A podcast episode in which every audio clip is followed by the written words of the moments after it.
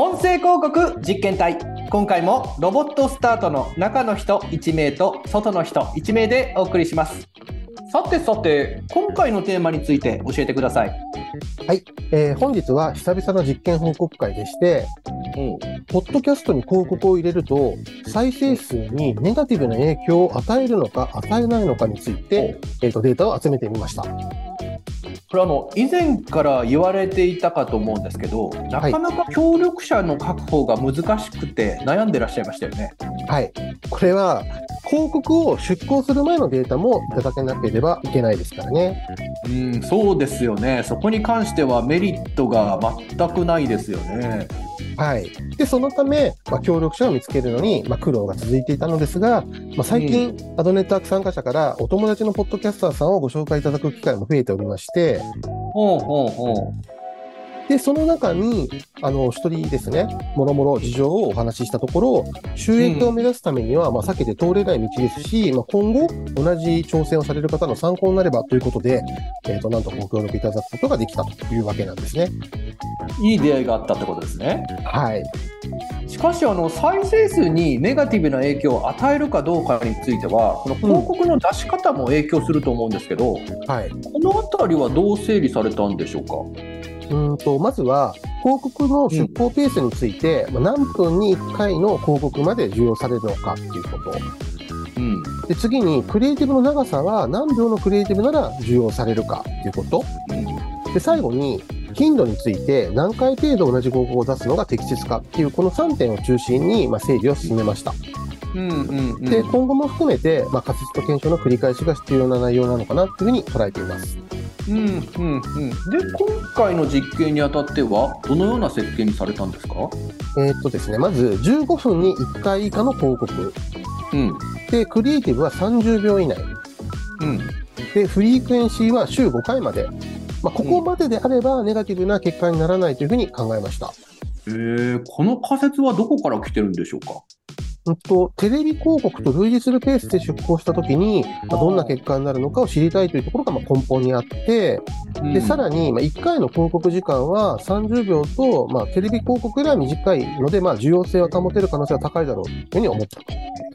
かなり慎重に石橋を叩きながら進められてる感じですねそうですね。これはちょっと性格もあるかもしれないですけど、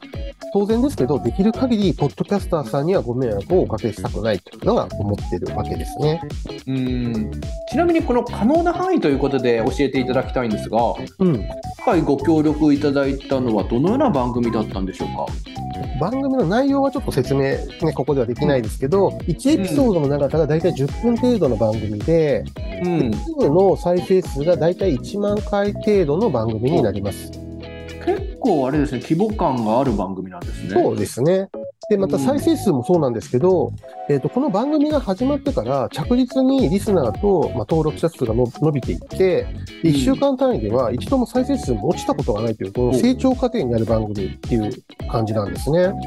これ万が一再生数が落ちた場合はこれ明らかに広告の影響ってことになっちゃいますよねそうですね。まあ、そういう意味では、まあ、今回データを取得するにあたり、最高の番組にご協力いただけたのかなというふうに思ってます。えーこれは責任もある実験になりそうですけど賞賛はあったんですか？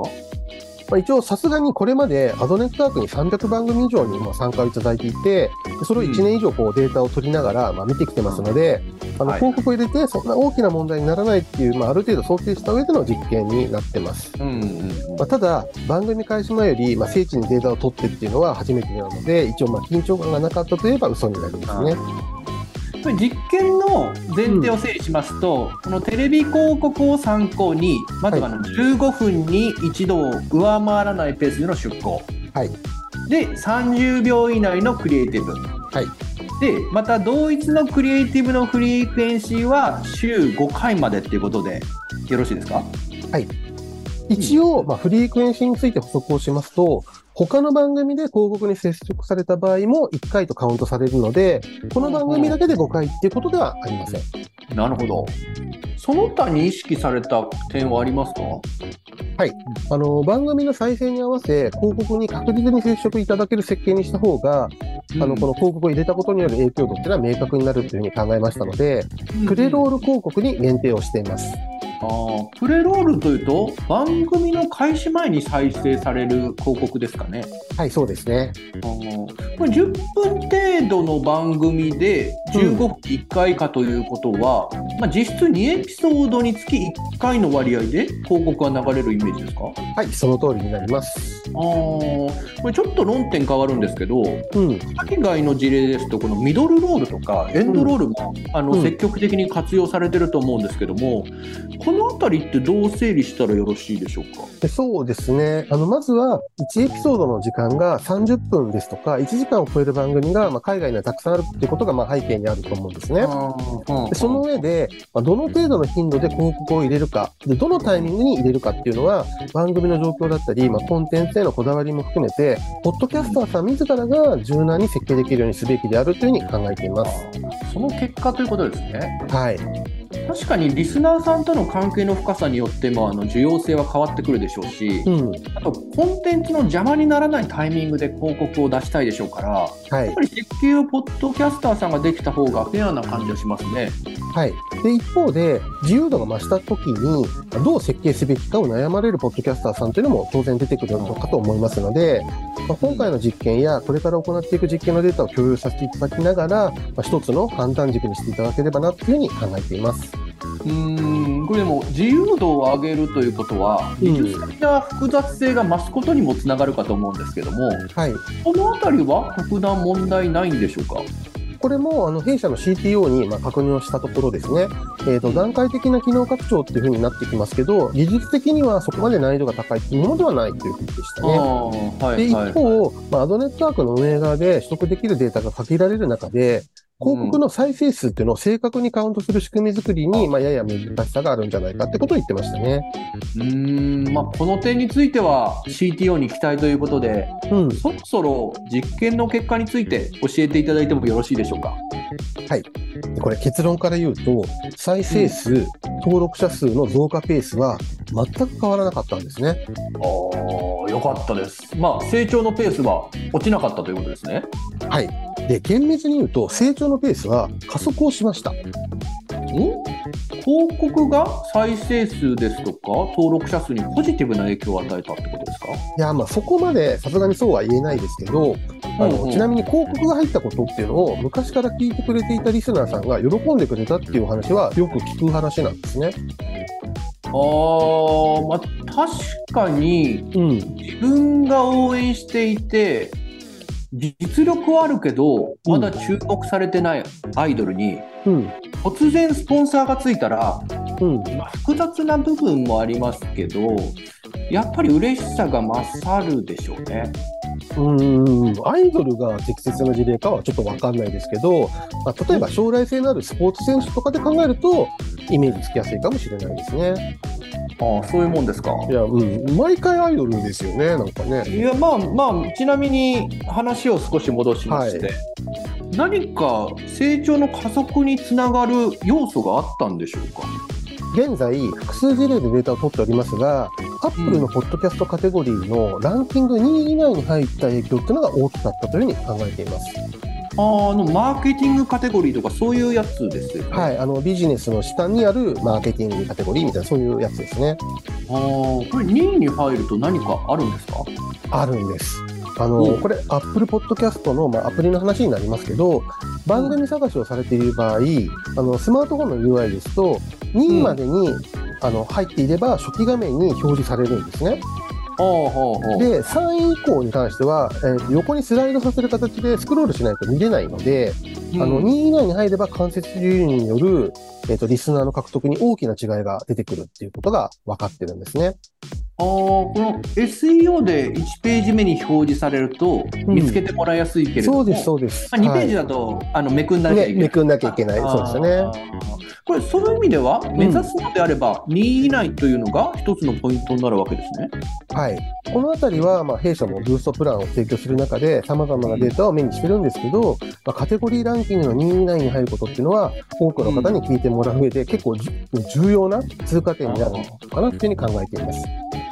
まあ、その点考慮すると、最初にどのカテゴリーを選ぶかっていうのも、そもそも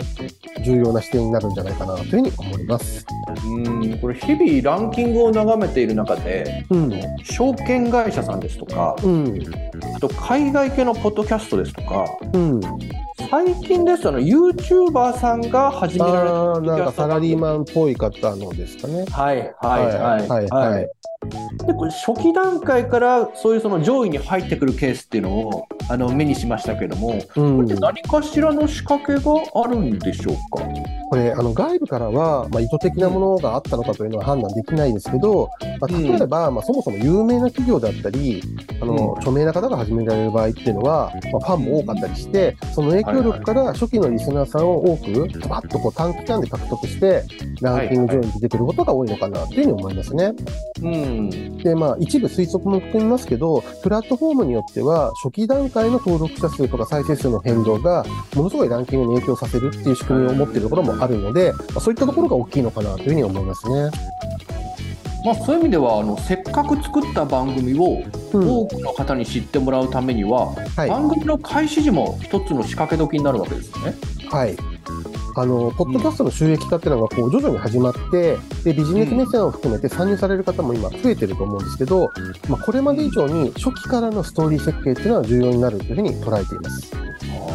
とちょっと途中からねあの大きくテーマがそうですね。してしまいましたけども、はい。あの今回行ったこのテレビに類似する設計の広告出稿であれば、再生数やチャンネル登録者数にまあネガティブな影響がないということで